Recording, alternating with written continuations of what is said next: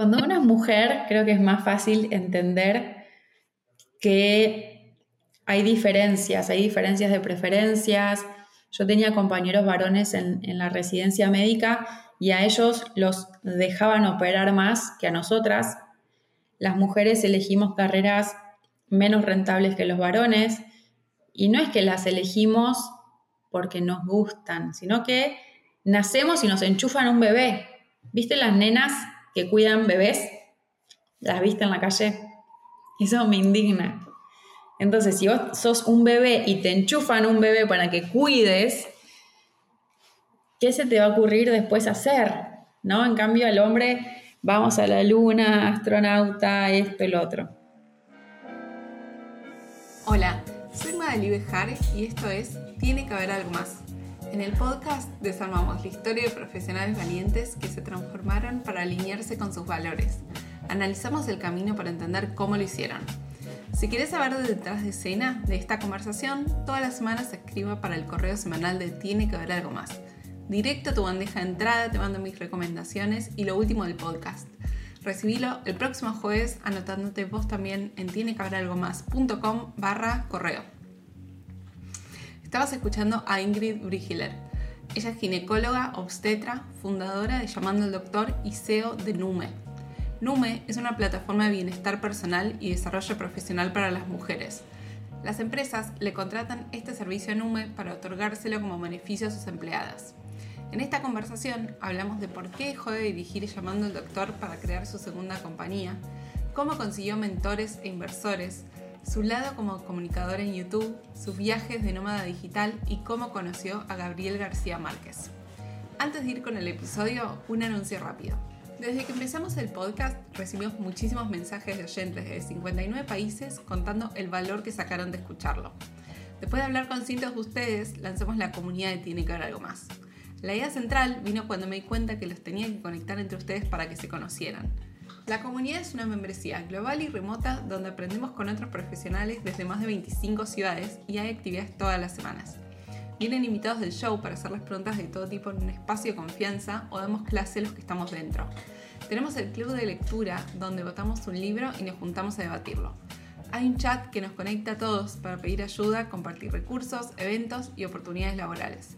Hacemos un desafío mensual, como por ejemplo usar máximo una hora en las redes sociales y compartimos todos los días una prueba para sostener el compromiso. Y además les comparto a los miembros una grabación exclusiva de este podcast que no publicamos ni en Spotify ni en YouTube. Dentro hay personas talentosas y ambiciosas que están trabajando activamente en mejorar como profesionales en sus carreras y proyectos. Vas a encontrar personas en relación de dependencia con carreras súper interesantes, emprendedores y freelancers, y aunque cada uno esté en una industria diferente, nos une la forma de pensar dejo el enlace en la descripción y unite vos también en tienecabralgomás.com barra comunidad. Ahora sí, vamos con Ingrid. Hola Ingrid, bienvenida Tiene que haber algo más. Gracias por venir a conversar conmigo. Gracias, Maga. Un placer, un placer estar acá. Gracias por la invitación. Quiero que empecemos con la primera pregunta, que es, ¿cómo decidiste dejar de ser CEO de tu primera empresa llamando al doctor para transicionar en una nueva, que se llama Nuevo Método, y crear una segunda compañía? Bueno, fue difícil, pensé que me ibas a preguntar cómo decidiste dejar de ser médica para convertirte en empresaria, pero me gusta porque esa, respuesta ya, ya la respondí bastantes veces, esta es nueva, esta pregunta, así que me gusta. Em, yo soy muy ambiciosa, muy ambiciosa en el buen término de la palabra, ¿no? Hay veces que esa palabra se asocia con aspectos negativos o si lo dice un varón es, positivo y si lo dice una mujer quizás no, tanto. Pero la ambición creo que es buena y yo soy muy ambiciosa y quiero hacer cosas grandes, cosas con impacto, cosas que trasciendan. Y dije, bueno, llamando al doctor, tiene una orientación muy grande hacia la Argentina y ya desarrollé la idea, el prototipo, el MVP, eh, los primeros clientes. Bueno, con Llamando al Doctor tuvimos varios logros, ¿no? Atendimos más de 300 millones de consultas médicas eh, a propósito de la pandemia, ¿no? Ayudamos a muchísimos pacientes y dije, quiero algo más, quiero hacer una empresa realmente global, si bien también llamando doctor tiene presencia en casi todos los países de Latinoamérica, yo quiero hacer algo aún más grande y me di cuenta que eh, las mujeres llamaban el doble de lo que llamaban los varones, por ejemplo. Y se sabe que la mujer es la principal tomadora de decisiones en lo que respecta a la salud, la salud de la familia, la salud de los chicos, del hogar. Entonces dije, hay un gran nicho desaprovechado que es la salud femenina y desarrollé una plataforma de bienestar personal y desarrollo profesional para las mujeres, porque también me di cuenta que está ese, ese, esa necesidad en el mundo laboral. Si las mujeres tenemos cólicos menstruales todos los meses y todos los meses faltamos uno o dos días al trabajo, obviamente que no vamos a poder performar igual que nuestros compañeros varones que nos faltan ningún día. Entonces, ¿cómo combinamos toda nuestra vida personal respecto a la salud, a nuestra autoestima, a nuestra salud mental también, con la laboral para poder disminuir las brechas que existen históricamente entre hombres y mujeres? ¿Y cómo fue tu transición para poner a un CEO en tu compañía y vos empezar de nuevo a construir de cero? Bueno, eso fue, fue sencillo porque eh, armé un gran, gran equipo de colaboradores con los cuales venía trabajando hacía muchos años y a mí me gusta, así como me gusta crecer a mí profesionalmente, también me gusta que todo mi equipo crezca, que se desarrolle. Entonces ya veníamos trabajando hacía muchos, muchos años con Guillermo González, que es quien hoy ocupa el cargo de CEO de, de Llamando al Doctor, y con otros chicos y otros profesionales muy buenos como el doctor Ricardo Gordillo, bueno, varios colegas que fueron trabajando conmigo que se ganaron el, rol de, o el, puesto de CEO, de director de operaciones, de director médico, así que eso fue muy, muy sencillo. El desafío fue volver a armar equipo en el NUME, que también estoy muy contenta con el equipo que armé, porque claro, pasé de una organización, no sé, de 25 o 30 empleados a una organización que volvemos a ser una startup, volvemos a ser dos o tres los que estamos liderando todo y eso obviamente que lleva sus desafíos. Eh, ¿Qué es algo que hayas cambiado de opinión hace poco? En el mundo laboral. No, puede ser eh, personal o laboral, lo que se te venga a la cabeza.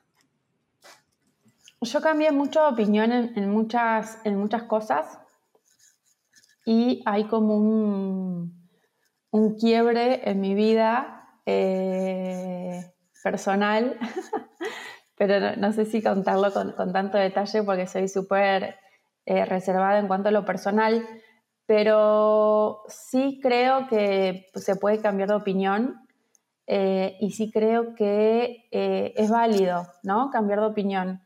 Em, quizás cuando era más, más jovencita em, pensaba que, iba a, que me iba a gustar siempre lo mismo o que iba a creer siempre lo mismo y luego a medida que va pasando el tiempo uno descubre que, eh, bueno, eh, descubre cosas nuevas, ¿no? Que, que tiene desde gustos nuevos, desde pensamientos diferentes eh, y que va evolucionando. Por eso es importante Em, hay veces que yo hablo con las pacientes y pacientes muy jovencitas, no sé, de 19, 20 años, por ejemplo, que se quieren ligar las trompas, ¿no? Como método anticonceptivo. Yo soy ginecóloga, entonces, bueno, todos estos temas, obvio que me súper me super interesan. Y bueno, si bien obviamente que es legal y la paciente lo puede hacer, eh, también a veces me gusta ayudarle a la paciente a a, saber que puede cambiar de opinión en el futuro, ¿no? Y hace unos años escribí una nota en, que la publicaba en un, diario grande de Argentina que se titulaba Cómo una ginecóloga puede adivinar el futuro, ¿no? Entonces, si yo hablaba con pacientes de todas las edades y hablaba con miles de pacientes en mi consultorio, podía adivinar quizás lo que me iba a pasar en el futuro a mí.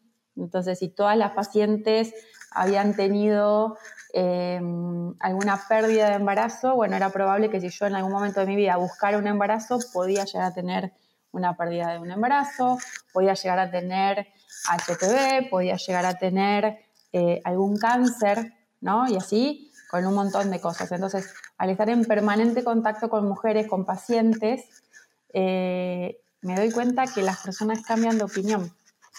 Y yo también lo hice, por supuesto. Claro. ¿Y qué es algo personal en lo que vos hayas cambiado? En la alimentación, ¿no? Puede ser eh, la alimentación.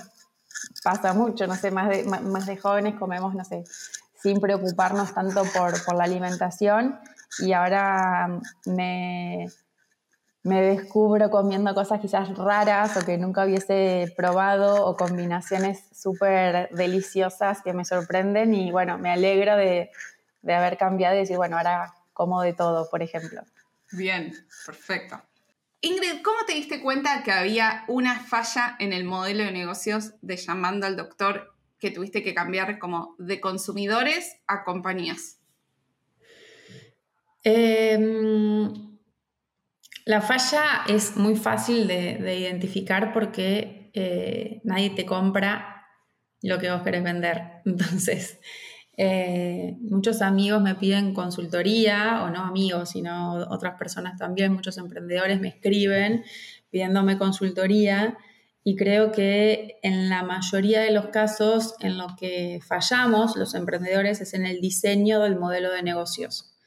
Entonces yo había diseñado llamando al doctor pensando que los pacientes iban a pagar para hablar con un médico. Entonces yo veía que un paciente llamaba al médico todo el tiempo por teléfono y yo dije, bueno, ya está llamando, eh, van a pagar para llamar más fácil aún.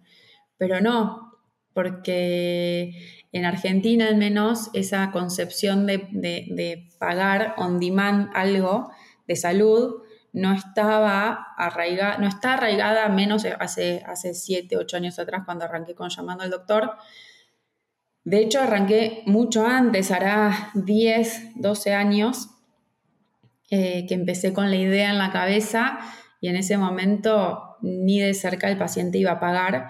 Entonces, eh, creo que fui eh, creativa en encontrar quién podía pagar para que los pacientes llamen gratis al médico y ahí encontré que las aseguradoras, las prepagas eran clientes ideales, ellos nos pagaban a nosotros y el paciente usaba el servicio gratis. Y ahora el NUME, si bien el B2C, que se llama, que es el, consumidor paga, el, usuario paga directamente, funciona bien, también estamos virando al B2B. Entonces, arrancamos con una fuerte orientación de venderle el servicio de la ginecóloga virtual a las pacientes y las pacientes nos contrataron, eh, tanto sea pacientes de México como de Argentina. Ahora estamos ofreciéndole esta plataforma de bienestar personal y desarrollo profesional para las mujeres a empresas, para que nos contraten, para que sus empleadas o sus aseguradas, empresas o aseguradoras, puedan acceder al servicio de manera gratuita. Entonces, el diseño de los modelos de negocio siempre es fundamental para, para el éxito de un negocio y te das cuenta fácil porque no te compran lo que vos querés vender. Claro, es como remar en dulce de leche. Ya que tenemos el micrófono, me parece, y tenemos una obstetra y ginecóloga, me parece un buen momento para derribar mitos y tabúes de los anticonceptivos en Latinoamérica. Contame qué viste y por qué es erróneo. Bueno, hay un montón, hay un montón de desinformación en general en Internet, ¿no? De hecho, hay cuentas que se dedican a eh, desmentir las, las pavadas que se dicen en Internet, especialmente sobre la ciencia. No sé, hay varios científicos eh, cumpliendo ese rol en Internet. Y especialmente eh, en, en la salud de la mujer, en la ginecología, hay un montón de, mitos que a mí me dan mucha bronca, eh, porque fomentan a que nosotras seamos más esclavas del hecho de ser mujer, ¿no? Entonces, em, por ejemplo, que los anticonceptivos son malos o que te generan cáncer o que te generan un montón de efectos adversos, ¿no?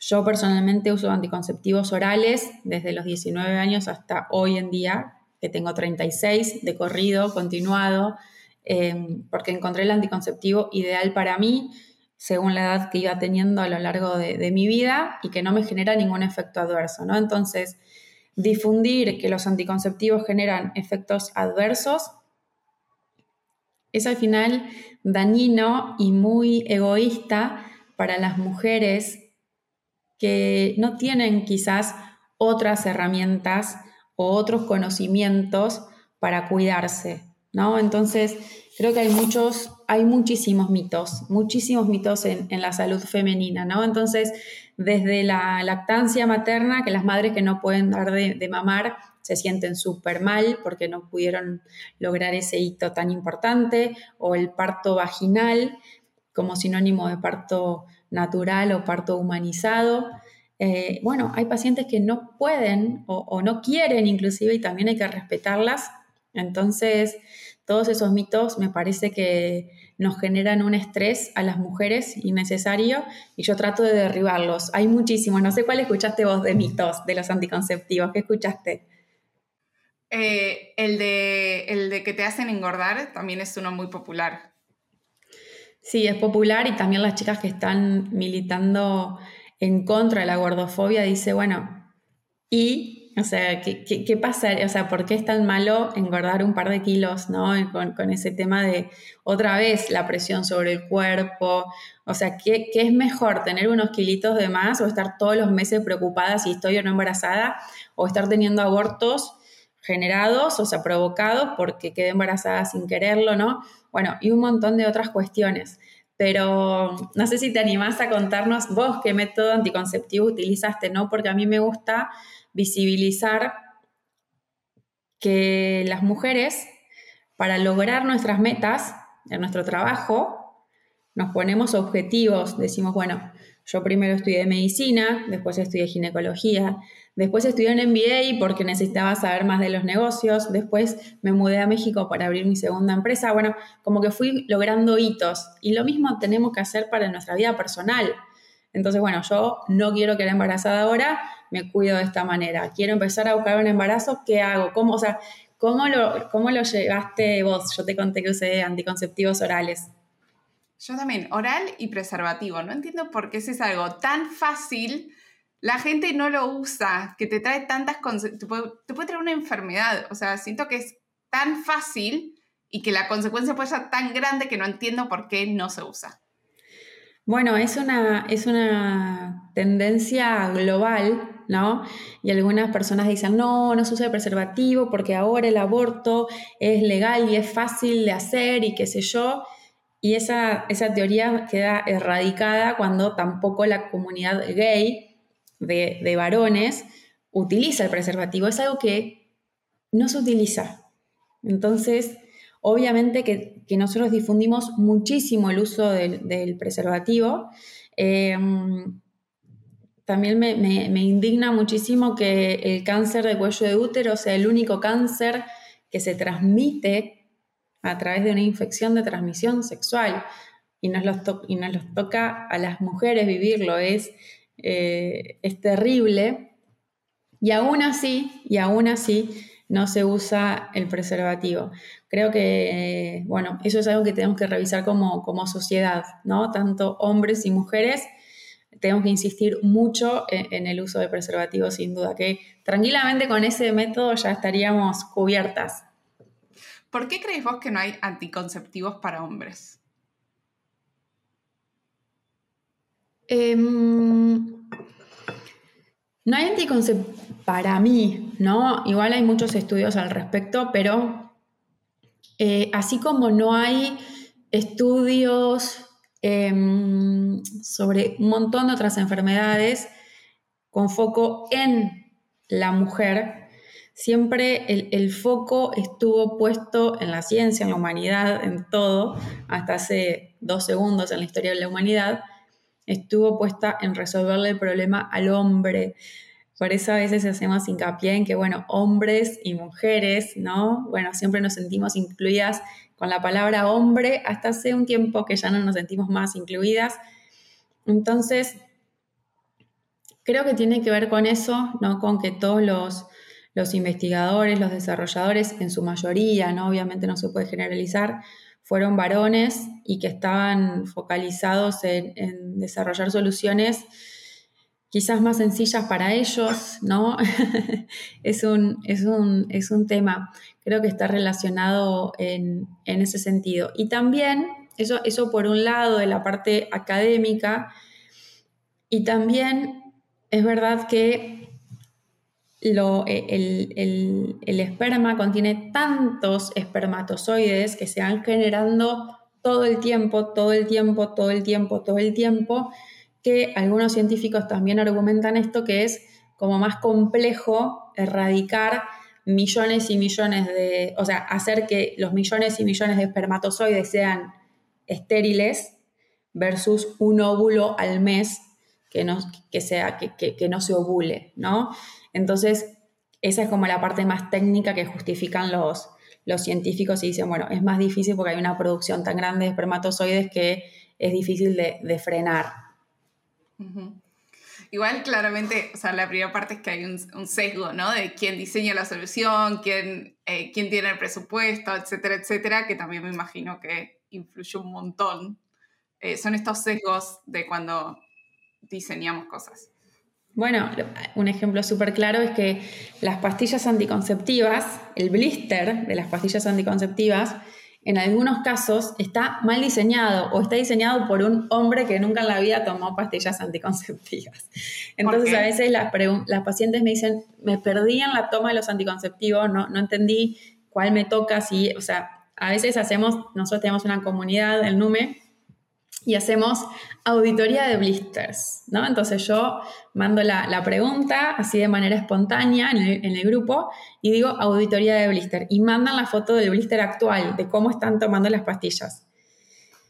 Y hay veces que veo el blister y digo, las estás tomando mal.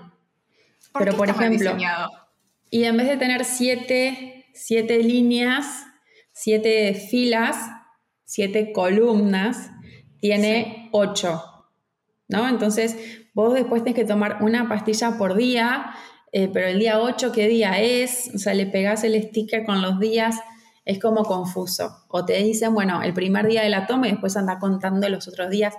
Es difícil, mientras que podría ser mucho más sencillo, y eso es porque no hubo ninguna mujer interviniendo en el diseño del blister o de la cajita o del sticker y de un montón de otras cosas. Tiene sentido. Miren, ¿Cómo conseguiste tu primer inversor? Bueno, mi primer inversor me llevó tres años conseguirlo. Es, difícil conseguir inversión. Eh, y el NUME me llevó tres meses por el track record que ya tenía, eso me puso contenta. Pero el primer inversor lo conseguí participando de un millón de concursos y perdiendo todos los concursos hasta que uno eh, lo gané, que fue en Experiencia Endeavor, Ahí conocí al grupo Sancor Seguros que se convirtieron en mis inversores, que pusieron 350 mil dólares eh, de la nada, de un día para el otro, eh, en el año 2016, no hace mucho tiempo, donde esas cifras eran eh, inauditas. Y, y, cuando arranqué nuevo método, que le decimos NUME, lo mismo, empecé a participar de nuevo de concursos y algunos amigos me decían, bueno, pues si vos ya sabes cómo emprender, si vos ya sabes de qué se trata, ¿por qué volvés a participar de concursos? Que de hecho ahora ganamos dos, dos premios que estamos muy contentas, internacionales, uno en Puerto Rico y otro en, Río de Janeiro.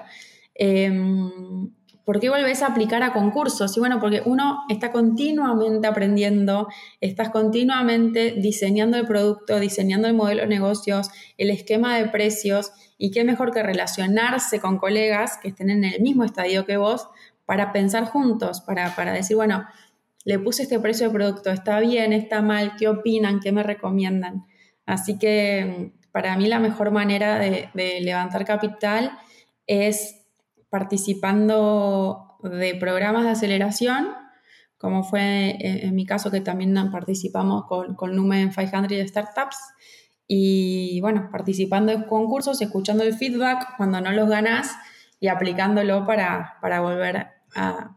Y, aplicarlo para cuando, cuando te va bien. Siento que esto que te dijeron es interesante, como si vos ya sabes cómo hacer las cosas, ¿cuál crees que es el balance entre seguir participando en estas cosas, que para quien nunca lo hizo te lleva un montón de tiempo, presentarte, esfuerzo, el estar ahí, sean clases o sean eventos?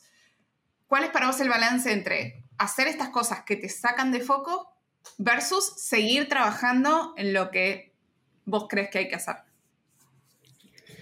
Bueno, lo que es fundamental es el feedback, ¿no? Uno puede estar encerrado en su casa trabajando años y años en algo nunca lo expone al feedback de los demás y nunca lo va a poder mejorar, cambiar o, ajustar, ¿no? Entonces, a mí me gusta mucho este, esta interacción con mis colegas, con mis compañeros. De hecho, así generé un montón de amigos del mundo emprendedor y, forma parte de estar dentro del mundo emprendedor, que es un concepto que yo lo hablo muchísimo porque hay un mundo emprendedor y, yo creo que tenés que estar ahí adentro si querés emprender, porque te van ayudando, te van abriendo puertas, te van conectando con inversores, entonces creo que está bueno pertenecer y, y no es que me saca de foco, sino que en el primer estadio donde uno está diseñando una empresa nueva, hay muchas cosas por decidir, hay muchas cosas por diseñar, entonces me gusta a mí este este esquema de poder hacerlo a través de un programa de aceleración, de un programa de eh, mentorías, me, parece algo inteligente.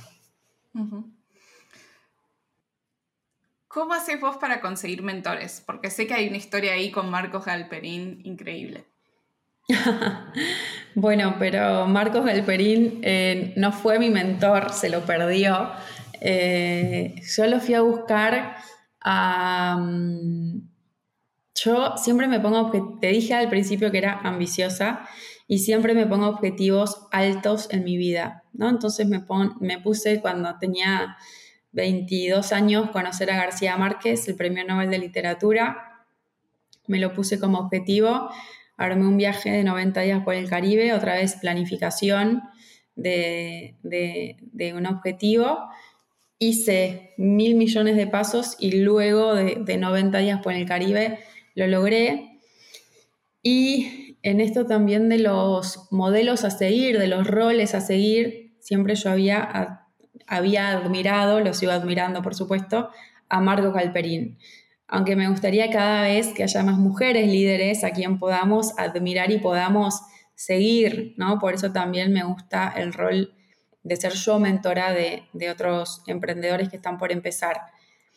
Y dije, bueno, me gusta Marcos Alperín, quiero que él sea mi mentor, creo que, quiero que él sea mi inversor y me fui a, perseguirlo en un evento. Eh, me presenté, me escuchó, me presentó con su contador y me dijo que estaba muy buena la idea, pero que era un estadio muy temprano para ellos, que ellos se invertían en estadios más avanzados, pero después intercambiamos muchos mensajes, me ayudó en algunas situaciones claves de la organización, así que estoy contenta y agradecida por eso. Bien. Em, después tuve otros mentores. Adrián Lazo, por ejemplo, un gran amigo.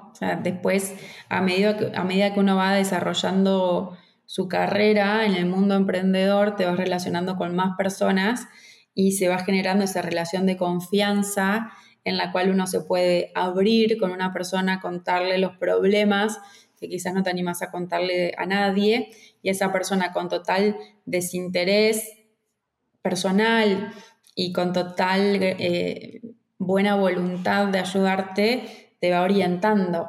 Y esa persona tiene que ser alguien, por supuesto, que vos respetes, que vos admires, que haya hecho ya algo de lo que vos querés hacer en tu carrera Así que es súper interesante y también me gustó a mí ser mentora de, proyectos que están iniciando, aunque ahora no tengo tiempo y tengo que decirles que no a muchos, eh, pero bueno, espero que lo sepan entender.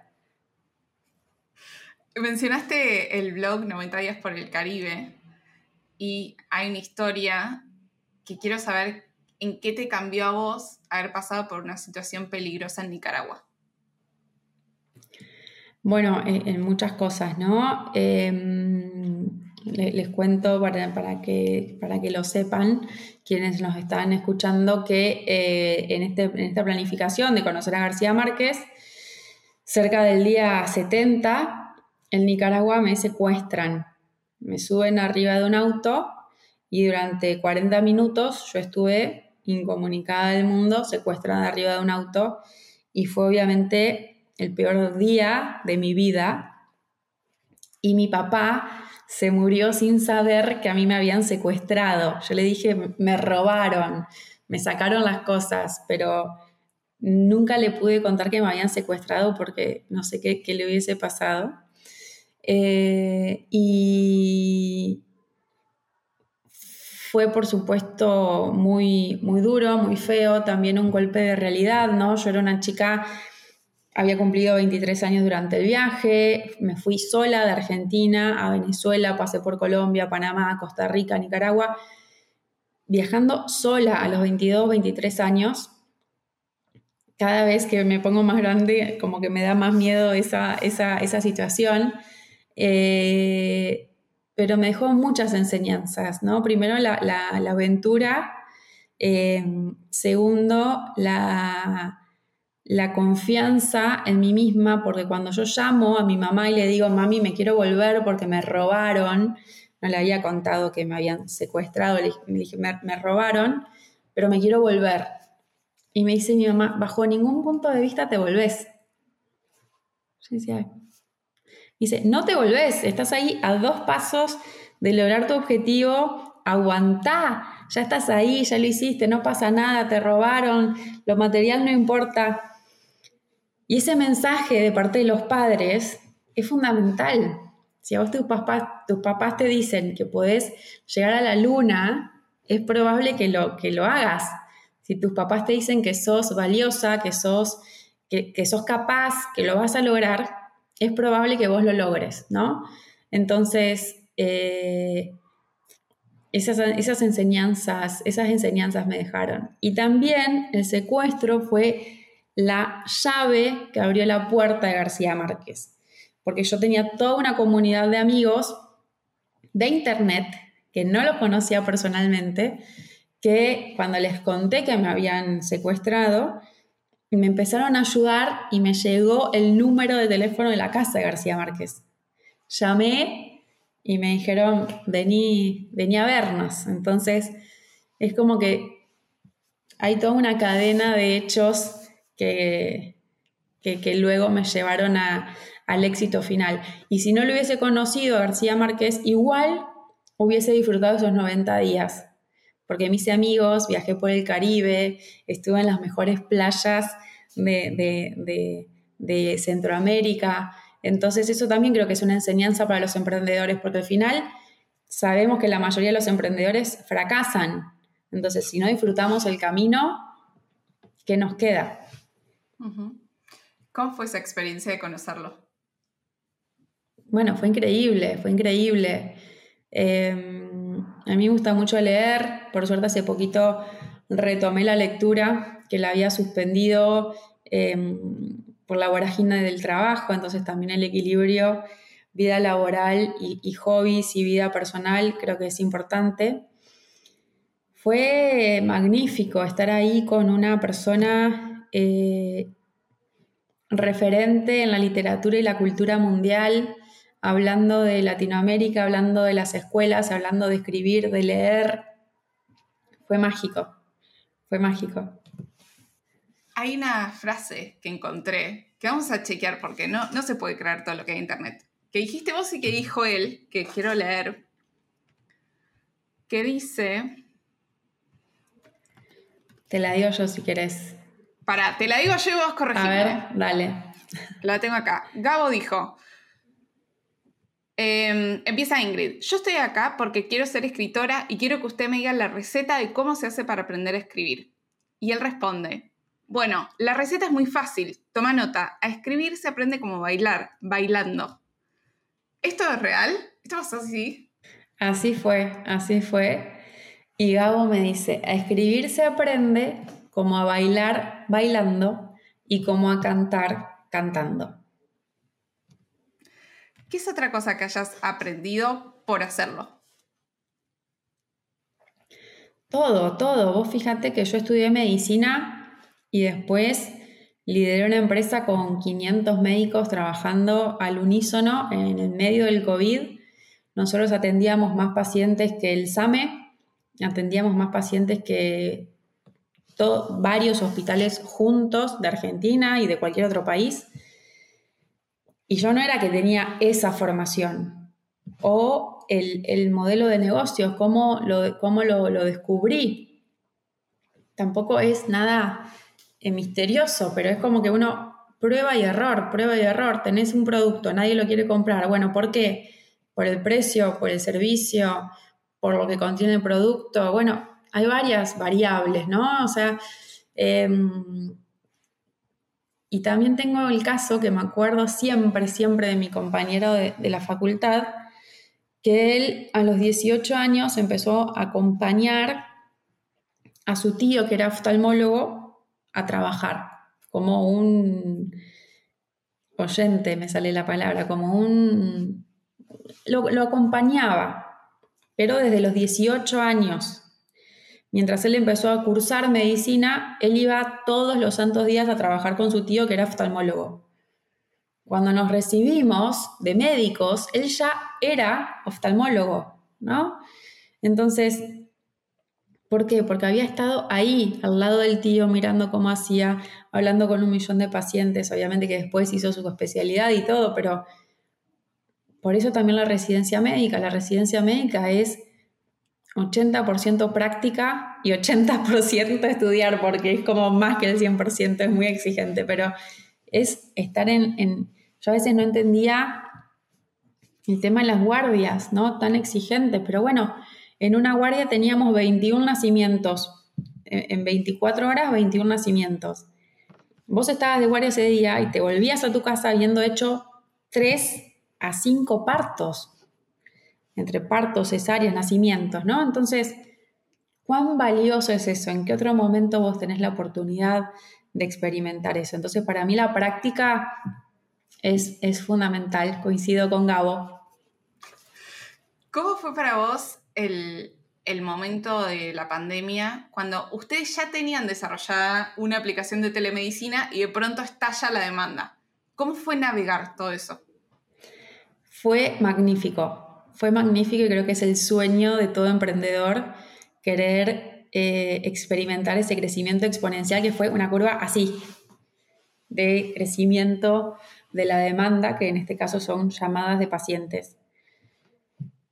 Yo antes de la pandemia le había preguntado a mi equipo de IT, de, de tecnología, ¿cuántos pacientes en simultáneo podemos tener? Me dicen, ¿para qué quieres saber eso si nunca en la vida vas a tener tantos pacientes en simultáneo queriendo? Digo, no importa. Vos decime, haceme los cálculos de nuestra arquitectura, de nuestra infraestructura, de la tecnología y decime cuántos pacientes, ¿no? Dice, bueno, 7 millones de pacientes. Perfecto, listo. Yo tenía esa imagen en la cabeza.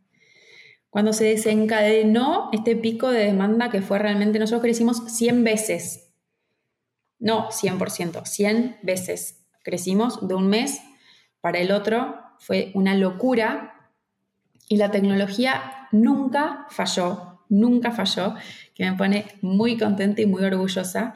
Y nuestro desafío siempre fue el capital humano, la cantidad de médicos que había detrás para atender esas consultas. Entonces, rápidamente todos mis amigos, los que ya estaban trabajando en llamando al doctor, sumaron a sus colegas, a sus amigos y, y cubrimos la demanda, pero fue una experiencia muy enriquecedora, no solamente para mí, creo que para todos los que trabajamos en, llamando al doctor desde la parte operativa, bueno, fue un aprendizaje increíble y los médicos también, no es como que hicieron un máster en telemedicina, que todavía no existe esa formación, pero pronto las universidades de, medicina lo van a sacar porque uno tiene que, que formarse también en cómo hace para expresarse con un paciente, cómo habla y cómo transmite empatía a través de la cámara, que es posible totalmente. ¿Por qué te parece importante que los médicos sepan preguntar bien? Bueno, la anamnesis, que es el interrogatorio médico, es el 80% de, el 80% de una consulta médica se resuelve a través del interrogatorio, ¿no? Entonces, primero que es fundamental para llegar al diagnóstico, mucho más que, el examen físico, como te digo, tiene una preponderancia mayor. Y por otro lado, para lograr esa conexión, esta relación médico-paciente que es, que es tan importante. Entonces, por eso a veces me, me apena el, maltrato médico que existe, la violencia obstétrica que existe, que lo he visto, y no hay justificación posible para eso, ¿no? Entonces creo que en una buena conversación el médico puede mm, llegar a diagnósticos y el paciente se puede sentir muy tranquilo y acompañado, que al final es lo que, lo que nosotros buscamos. Mm. ¿Cuál es el, desafío para vos de estar en esta vorágine de trabajo, construyendo una empresa? Supongo que todavía seguís involucrada en la otra. ¿Cómo lo manejas? Bueno, eh, Ahorita, como dicen en, México, mi principal desafío es em, que en mi segunda empresa, que, mi segunda empresa sea más grande que la primera, ¿no? Entonces, ese es el objetivo por lo cual yo dije, bueno, voy a arrancar una segunda empresa. Eh, pero ese es un, un desafío personal que yo tengo ahí como, como vigente, si se quiere, en esto de que te mencioné, que soy muy exigente, que soy muy ambiciosa y todo eso. Por el otro lado, y del lado más técnico, si se quiere, la, distribución de las horas, entonces mi tiempo yo ya entendí que es muy valioso, entonces intento administrarlo de manera eh, súper efectiva. Bueno, viste que nos costó un poquito coordinar esta, entrevista, eh, súper efectiva para que todo en lo que yo invierto tiempo tiene que estar alineado con los objetivos de la compañía del corto y mediano plazo, obviamente para, llegar al, largo plazo. Entonces, tengo un manejo de agenda milimétrico y súper exigente y súper estricto, así que soy muy organizada en ese sentido. ¿Y cómo haces para ordenar tu agenda? ¿Tenés alguna técnica o herramienta que uses? Eh, no, o sea, Google Calendar, Google Calendar, tengo todo ahí, desde la parte social hasta el gimnasio, o si tengo que hacer una tarea repetitiva todos los días, laboral, también la, también la anoto ahí.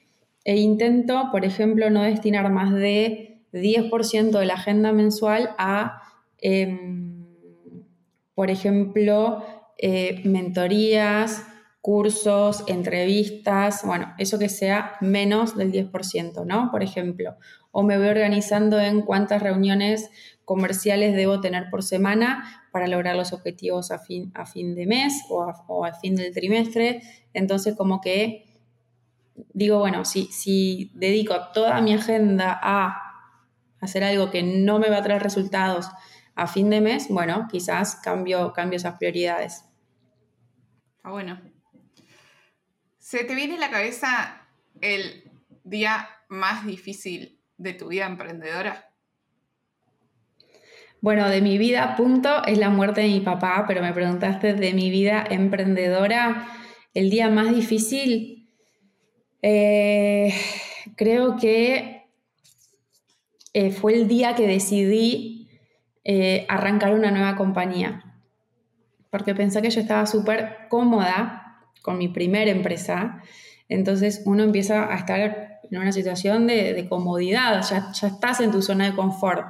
Volver a salir de tu zona de confort para volver a emprender, ese creo que fue un día, un día difícil, pero a su vez muy alegre, muy alegre. Yo creo que mi personalidad, y eso lo identifico y está bueno por eso también entender qué personalidad tenemos cada uno, si somos los que queremos estar en el momento de la creación de las ideas, de las compañías, o si queremos estar luego cuando la compañía esté más avanzada en el área de operaciones, de desarrollo, de, desarrollo comercial. Bueno, mm, lo que a mí me gusta es el área de el momento inicial, el momento de creación de las empresas. Entonces, creo que ese fue el momento difícil, un día difícil, pero tuve muchos, muchísimos, porque es difícil emprender. Entonces, también yo ahora estoy un poco desromantizando el tema de emprender. Es muy difícil, por lo general las personas que emprendemos somos personas inteligentes, que estaríamos muy bien valorados en el mercado. Entonces, también hay que, hay que entender eso, ¿no? El, el costo de oportunidad y saber que es difícil. Entonces yo en un momento quería que todo el mundo sea emprendedor y después me di cuenta que no, porque no es, no es para todos y no todos tienen las ganas y la personalidad de liderar un proyecto y que ese proyecto funcione. Sí, total, nada, nada es para todos, ¿no? Así como no todos tenemos que estar eh, haciendo guardias, ni en relación de dependencia, ni emprendiendo. Eso es lo, bueno de, de la vida. Em, ¿Cómo hacemos para cerrar este capítulo? Quiero dejar un momento de, esta es la última pregunta, micrófono abierto para un mensaje a la audiencia, algo que ya hayamos dicho, no, pero que quizás haya quedado picando en tu cabeza. Em,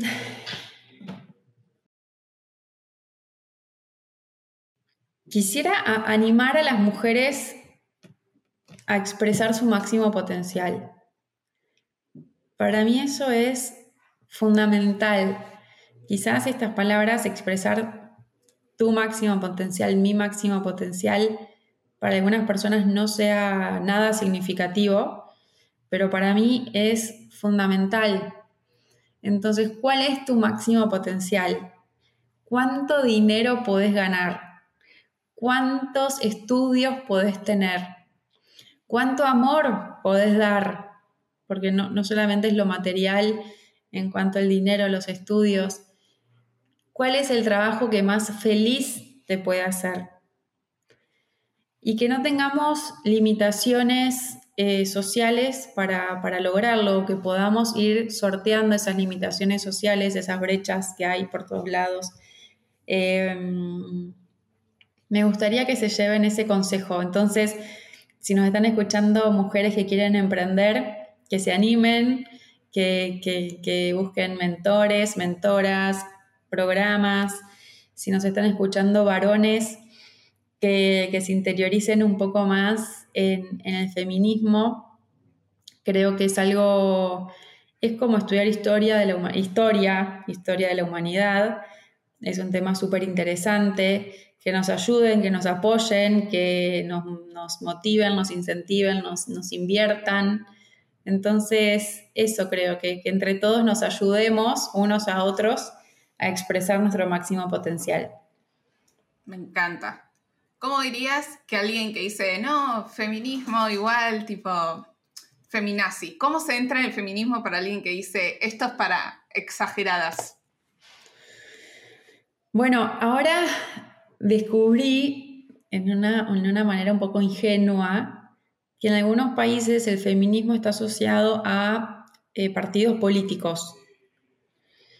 Entonces, por ejemplo, ahora que hay toda una vorágine política en Argentina, eh, las cuentas que yo seguía feministas empezaron a hablar de orientaciones políticas específicas que por lo general no concuerdo, ¿no? Entonces, primero esa gran diferenciación, ¿no? Que el feminismo no, no no está asociado a un partido político en particular, todo lo contrario. Em, cuando uno ve, mira el mundo y todos los curas, los sacerdotes, los rabinos son hombres, otra vez en todos es la gran mayoría. Todos los presidentes, los gobernadores son hombres, todos los jueces son hombres todos los líderes de opinión son hombres. Todos los escritores que yo leía antes eran hombres. Entonces dije, che, basta. Entonces, cuando una es mujer, creo que es más fácil entender que hay diferencias, hay diferencias de preferencias. Yo tenía compañeros varones en, en la residencia médica y a ellos los dejaban operar más que a nosotras las mujeres elegimos carreras menos rentables que los varones y no es que las elegimos porque nos gustan, sino que nacemos y nos enchufan un bebé. ¿Viste las nenas que cuidan bebés? ¿Las viste en la calle? Eso me indigna. Entonces, si vos sos un bebé y te enchufan un bebé para que cuides, ¿qué se te va a ocurrir después hacer? ¿No? En cambio, al hombre, vamos a la luna, astronauta, esto lo otro. Eh, al feminismo, Mujeres del Alma Mía es un pequeño libro sobre el feminismo. Hay miles de libros. Eh, de Simone de Beauvoir, esos quizás son más difíciles o más largos, pero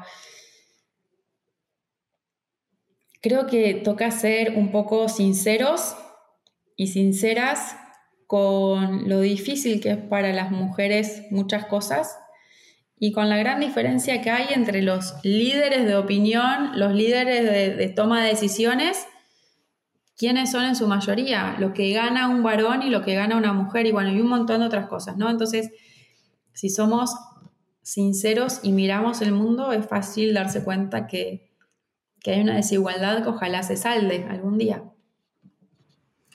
Falta mucho, ¿no? Porque si la mitad del, mundo son mujeres, o sea, es, es estadísticamente imposible que solo los cargos de poder los puedan ocupar hombres y la, la, otra mitad del mundo son mujeres.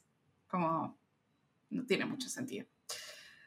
Así que, y se me vino a la cabeza el libro de Melinda Gates, que habla mucho de esto de cómo las, las mujeres toman mejores decisiones de dinero, eh, pensando en otras personas y que por eso las mujeres tienen que estar empoderadas en tener su sueldo, poder manejar el dinero independientemente y poder tomar decisiones. Sin duda, bueno, también está comprobado que las empresas lideradas por mujeres tienen un rendimiento mayor que las empresas lideradas por, por varones, que se reinvierte todas las ganancias en la misma organización o en las organizaciones cercanas. Entonces eso genera más empleo, más trabajo en el largo plazo. Está todo escrito. Pero yo voy a hablar de menstruación, de anticonceptivos y de embarazo no planificado a un comité de cinco varones inversores y quizás no sienten empatía. Entonces está bueno eso, que las hijas de esos inversores varones de a poquito vayan concientizando a sus padres en estos temas. Entonces, lo mismo, mi papá se hizo feminista cuando escuchó a sus hijas contarle lo que nos pasaba, contarle que nos tocaba en la cola en un boliche o contarle que en el trabajo a uno la ascendían y a nosotras no, en, igual, eh, en, igual, en igualdad de condición de mérito. Entonces, bueno, hay que abrir los ojos y, ser sinceros. Creo que eso es, lo primero. Gracias, Ingrid, por, por venir y compartir todo esto. Bueno, gracias a vos. Un placer, un placer. Te mando un abrazo. Bueno, un beso grande y los invito a todos a seguirme en mis redes sociales, que me pueden encontrar especialmente en LinkedIn. Para mí es muy importante el networking. Entonces, si quieren estar en el mundo emprendedor, tienen que seguir a todas las personas por LinkedIn, que se crucen por la vida, las tienen que seguir en LinkedIn, estar al tanto, estar al, corriente de las novedades. Y también los invito a seguirnos en las redes sociales de, de Nume, Nume y Nuevo Método. Ahí va. ¿Algunas palabras sobre networking y mujeres? Bueno, que las mujeres pueden dejar a los hijos una noche al mes para irse a hacer networking a una cena de trabajo, por ejemplo, ¿no? Es fundamental el networking. Los varones cierran negocios jugando al golf, cierran negocios en el fulbito del fin de semana y priorizan su vida social, ¿no? Entonces se van no importa si el nene tiene seis meses, un año o hay tres chicos en la casa. Y las mujeres podemos hacer lo mismo. Tranquilamente podemos ir una noche, dos noches, tres noches a cenar o a un evento de networking. Creo que tenemos que, que obligarnos más a, a eliminar la culpa que nos rodea de dejar nuestra casa, dejar nuestros maridos, dejar nuestros hijos y empezar a pensar más en nosotras mismas.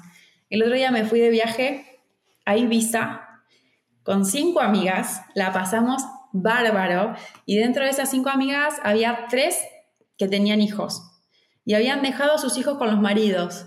Y eso ya es una enseñanza para sus hijos, que su madre es independiente, que se puede divertir, que puede irse dos o tres días y que no va a pasar nada, que ellos van a estar bien y que el padre se va a hacer cargo, ¿no? Y eso a veces me cuesta encontrarlo en toda la comunidad de mujeres y también me gustaría incentivarlo. Hagamos networking, hagamos negocios entre nosotras. Los varones hablan en dos palabras y ya están haciendo algún negocio juntos. Nosotras no, porque no queremos sacar provecho de las relaciones. Hagamos negocios, hagamos negocios entre nosotras. ¿Qué mejor? Me encanta. Bueno, el cierre con tres amagues, ahora sí, cierra. o, a ver si se me viene algo más a la cabeza. ¿Cerramos? Cerramos, cerramos. Pero un placer esta conversación. Ojalá que haya inspirado a muchos y a muchas. Eh, me gustaría después leer en los comentarios a ver qué les pareció. Ahí va, ahí va. Escríbenle a Ingrid, me escriben a mí, nos cuentan y mandan abrazos. Cerramos entonces. Gracias Ingrid. Nos vemos. Gracias por escuchar este episodio. Nos ayudas un montón compartiendo el capítulo a alguien que le pueda servir. Acuérdate que todas las semanas comparto ideas en el correo de Tiene que haber algo más. Escribo sobre mis recomendaciones y el detrás de escena de la comunidad y el podcast. Lo mando todos los jueves directo a tu bandeja de entrada. Anotate vos también en tienequehaberalgomás.com barra correo. Nos vemos la semana que viene.